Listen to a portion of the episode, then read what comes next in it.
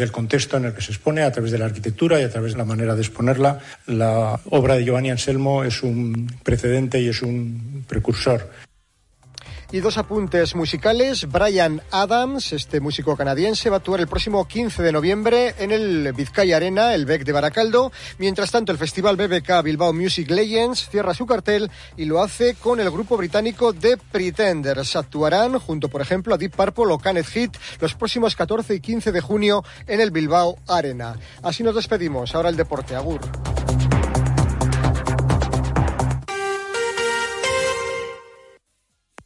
En Onda Cero, Radio Estadio Euskadi, con Gorka Acitores.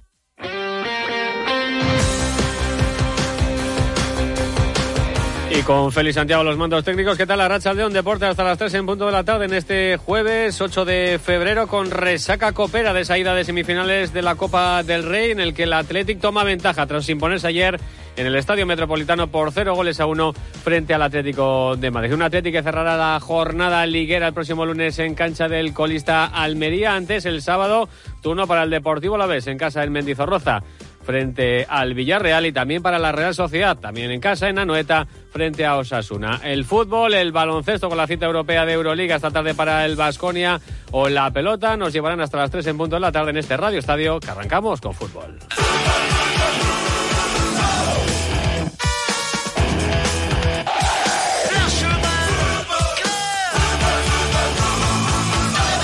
Cerrada la primera parte anoche de las semifinales de la Copa del Rey con el avance del Athletic. En esta ida de semifinales se impuso el conjunto de Ernesto Valverde ayer 0-1 en el Estadio Metropolitano frente al Atlético de Madrid. La casa que parecía inexpugnable del conjunto colchonero en sus últimos 28 encuentros como local en diferentes eh, competiciones, en Liga, Copa y Champions, había conseguido 26 victorias y dos empates. Es más, esta temporada no había perdido ni un solo partido tampoco en su estadio, en el Metropolitano, donde no había ganado nunca el Atlético y lo hizo ayer para certificar esa victoria por cero goles a uno gracias a un tanto de penalti de Alex Berenguer. A los 25 minutos, un penalti clarísimo de Reinaldo, el mozambiqueño sobre Beñat Prados, el eh, jugador del Atlético Madrid, vio la cartulina amarilla mostrada por Hernández Hernández y bien pudo ser la roja porque entró por las dos, con las dos piernas por delante sobre el centrocampista navarro del Atlético. También se recamó una posible expulsión de Antoine Grisman por una dura entrada por detrás pisando a Ollán Sánchez, que Hernández Hernández tan solo señaló la falta y ni siquiera eh, mostró cartulina amarilla al eh, delantero francés. Tuvo que sufrir y mucho el Atleti, sobre todo en la segunda mitad.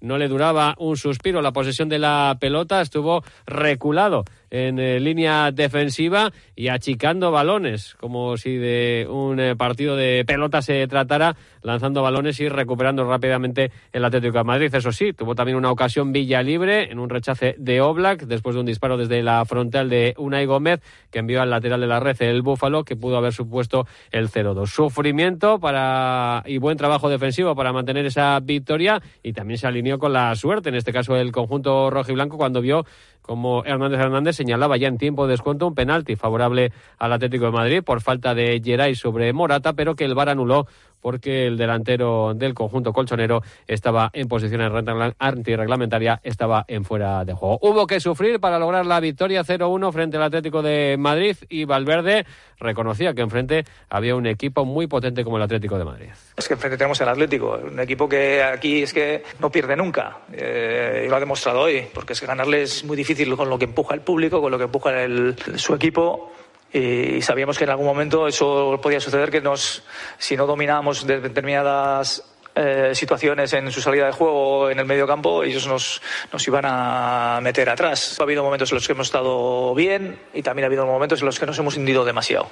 Saber que tienes que sufrir como lo hemos tenido que hacer pero pero que no puedes perder de vista en nuestro caso la portería la portería rival pero bueno eh, esto es solo el ni siquiera un paso, es una primera parte de un, eh, de un doble partido, eh, el que tenemos que nos queda todavía Samamés y habrá que sufrir mucho allí para poder pasar.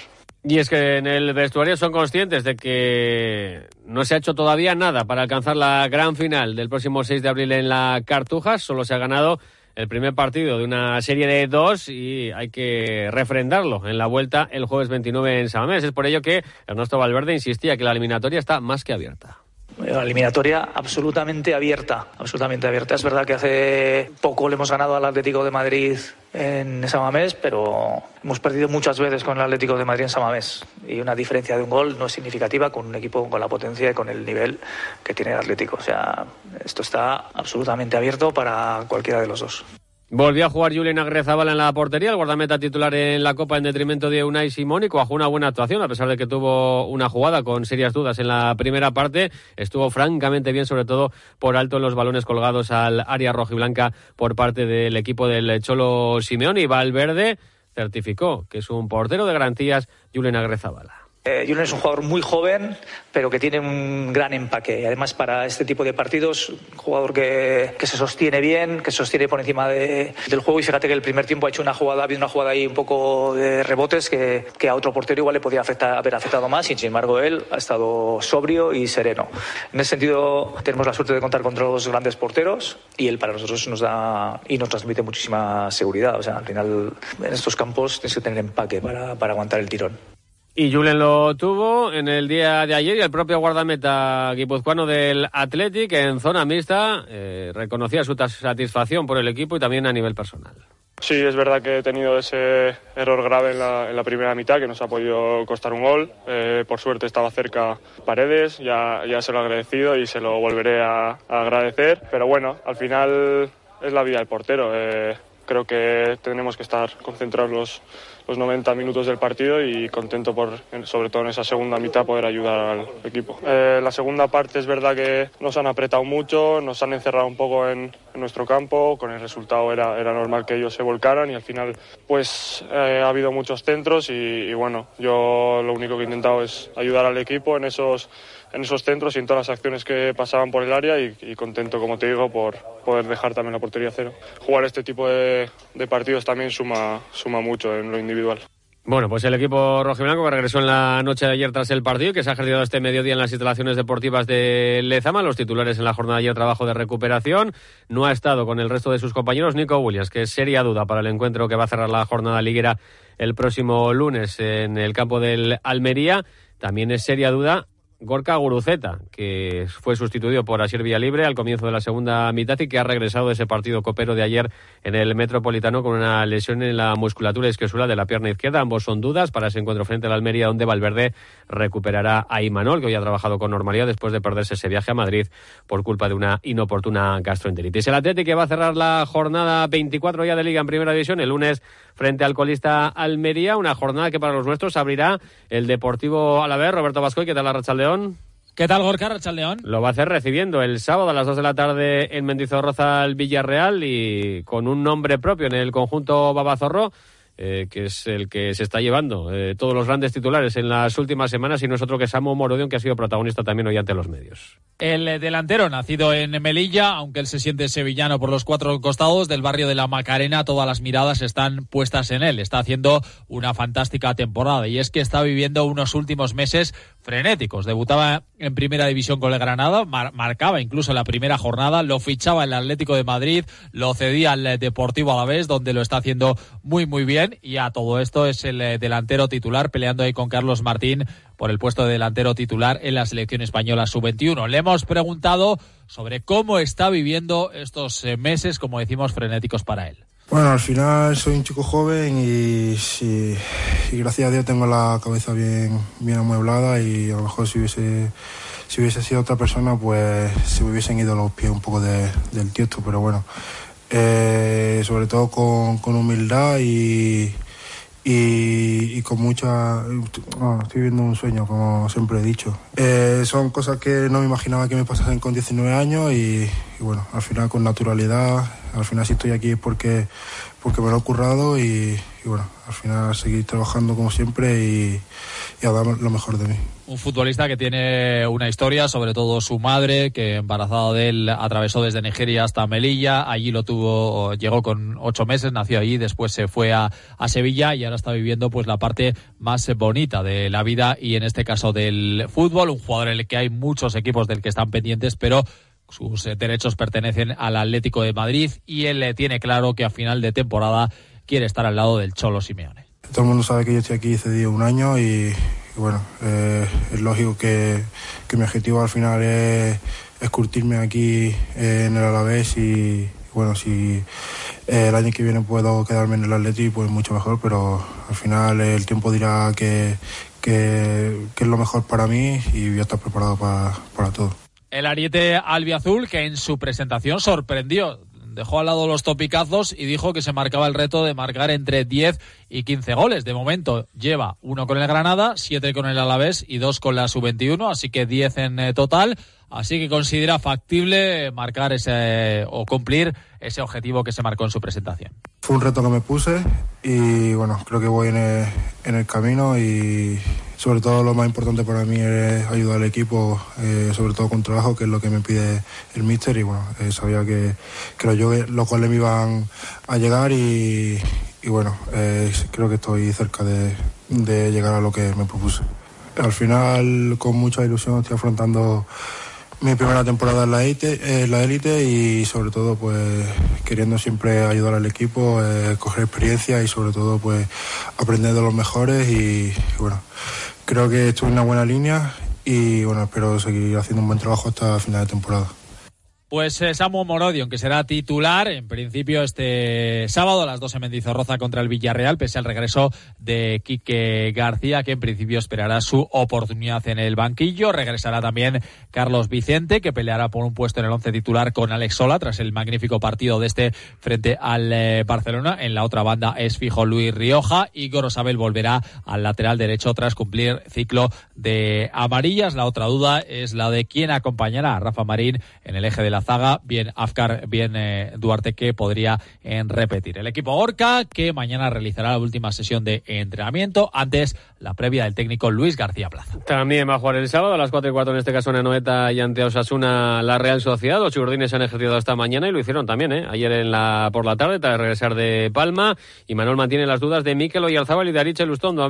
Ambos siguen sin entrenar con el resto de sus compañeros y se complica su presencia ante Osasuna en poco más de 48 horas y se les espera al menos para la cita de ida de octavos de final de la Champions frente al Paris Saint-Germain el próximo miércoles. Por cierto, que ayer se retiró Mbappé del partido del eh, PSG tras una dura entrada y está pendiente de nuevas eh, pruebas. Además de las bajas de Oyarzábal y de Elustondo, y Manuel tampoco podrá contar seguro con el resto de lesionados. Hablamos de Geraldo Becker, de ayer Muñoz, Carlos Fernández y de Tierney. El técnico de Orio valora cómo va a afrontar estos próximos partidos el equipo con estas bajas. Bueno, eh, ya te digo, eh, como cada partido es una historia, hoy seguramente también algunos habrán acabado pues, tocados. Vamos a ver cuántos tenemos para, para el fin de y vamos a ir partido a partido porque evidentemente con partidos eh, de la intensidad como los de hoy eh, tienen secuelas. entonces aquí todos, tanto el Mallorca como nosotros, hasta ese partido nos vamos a, a jugar muchas muchas cosas.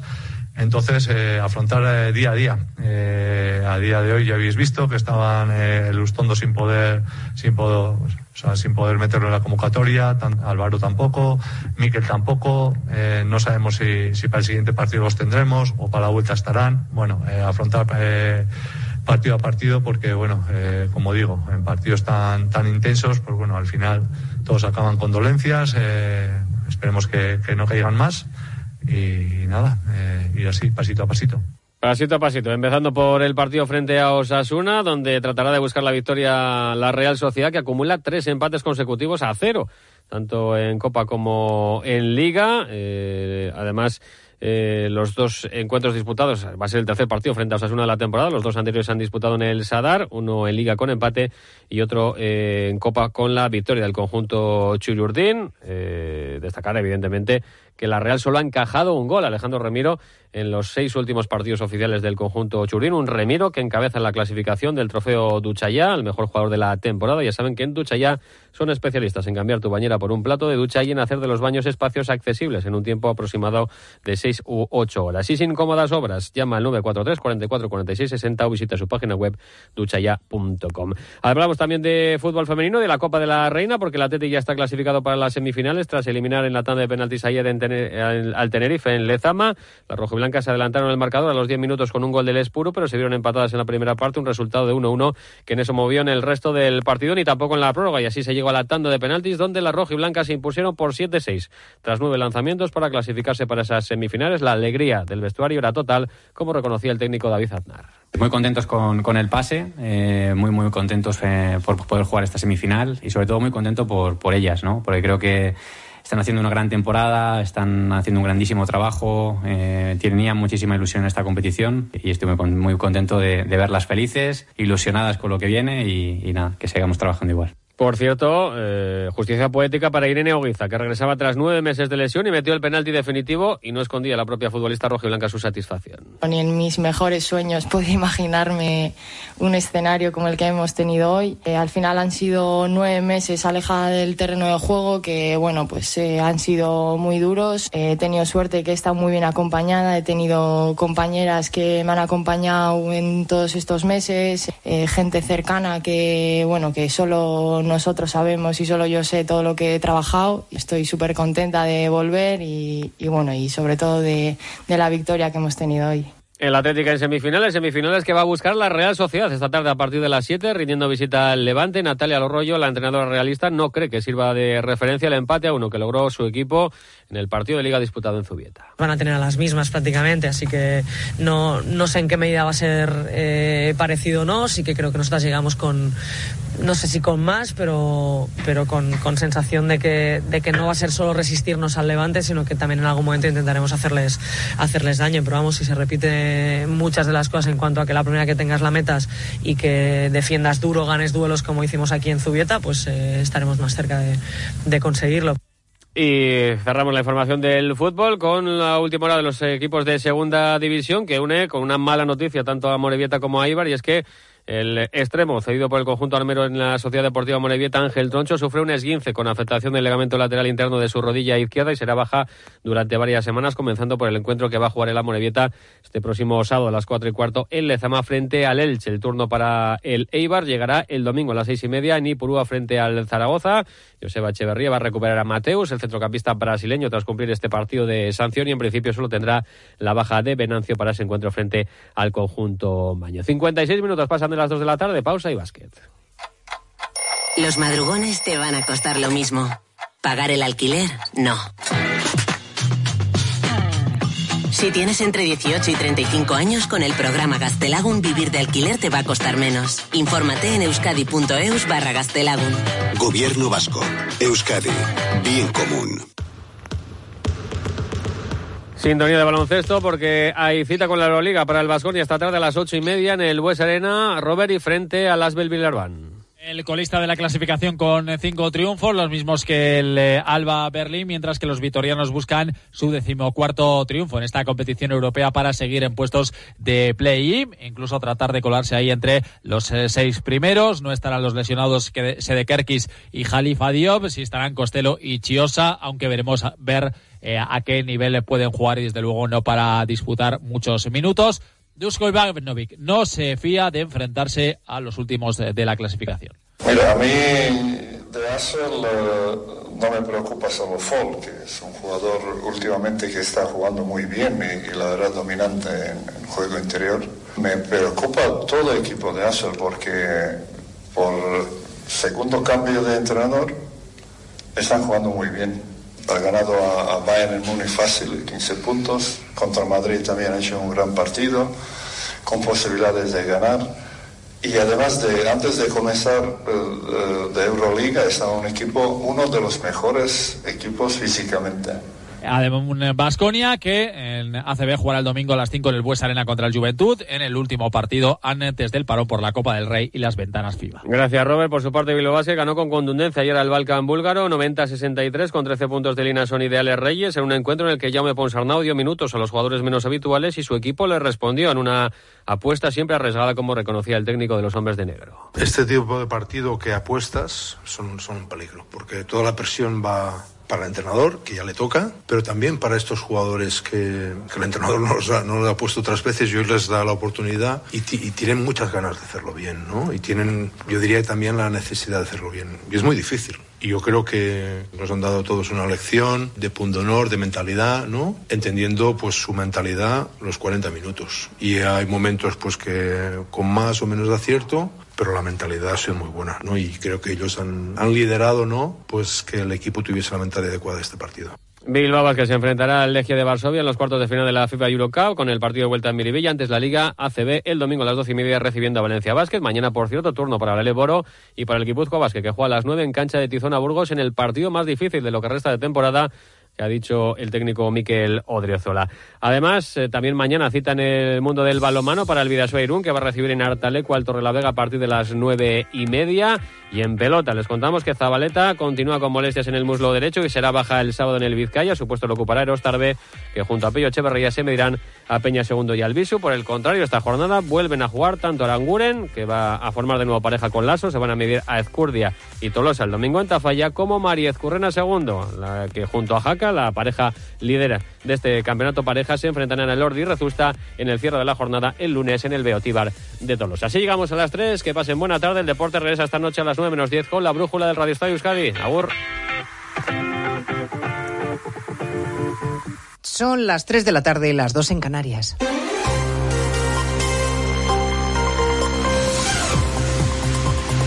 Noticias en Onda Cero. Buenas tardes, resumimos en tres minutos la actualidad de esta mañana que les venimos contando desde las dos en Noticias Mediodía con la imagen de nuevo de los tractores en la calle en muchos puntos de nuestro país. En Barcelona, los agricultores han conseguido que les reciba la presidenta del Parlamento. En Ciudad Real han tirado 25.000 litros de vino francés. En Logroño se han vivido momentos de tensión porque han roto el cordón policial para acceder al centro de la ciudad. Y en Pamplona, los tractores se han acercado a las inmediaciones de la residencia de la presidenta Chivite. Los transportistas respetan las protestas del sector del campo pero también piden que les permitan trabajar. El presidente del Comité Nacional de Transporte por Carretera, Carmelo González, no era muy optimista esta mañana en más de uno. La realidad es que, con las perspectivas que en algunas ciudades tenemos, mañana la previsión es que Zaragoza se colapse, no se deje entrar a nadie, con lo cual, pues las perspectivas no son muy halagüeñas. Al margen de las convocatorias oficiales, hay algunas plataformas que amenazan con colapsar Madrid el fin de semana y llegar hasta la sede socialista de la calle Ferraz. Por eso la vicepresidenta del Gobierno, María Jesús Montero, sostiene que las protestas están politizadas. La ultraderecha quiere politizar todo aquello y además hacerlo desde una posición antisistema, es decir, intentando impugnar el orden establecido, intentando sobre todo derrocar al gobierno de Pedro Sánchez, que es el único objetivo. Tenemos resolución del Parlamento Europeo instando a España a que investigue la trama rusa del Prusés, los supuestos vínculos entre el independentismo catalán y Vladimir Putin. Y en Madrid están ocho representantes de la llamada Comisión de Venecia, que es un órgano consultivo del Consejo de Europa y que durante hoy y mañana van a mantener contactos y reuniones con los grupos parlamentarios y con miembros del Gobierno y del Consejo General del Poder Judicial. Hoy han compartido su tiempo con los diputados de la Comisión de Justicia, entre ellos la popular Cayetana Álvarez de Toledo la ley de amnistía es una transacción corrupta, incompatible con la Constitución española, con el derecho europeo y con el sentido ético más elemental. Es decir, que la amnistía condenaría no solamente a España, sino también a Europa. Y esto es muy importante. Es decir, no es un asunto interno español, es un asunto que afecta al conjunto de Europa. El presidente Sánchez está hoy en Mauritania con la presidenta de la Comisión, von der Leyen, para abordar el flujo migratorio de este país africano hacia la Unión Europea y hacia España. En particular. La localidad cántabra de Castro Urdiales sigue conmocionada tras conocer el asesinato de una mujer supuestamente a manos de sus dos hijos